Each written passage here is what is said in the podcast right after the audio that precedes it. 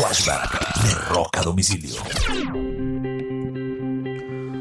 Un 2 de marzo del año de 1988, la agrupación U2 se gana por primera vez un premio Grammy. Se lo gana en la categoría de Álbum del Año y la mejor interpretación de un grupo rock o dúo por las canciones de su álbum The Joshua Tree.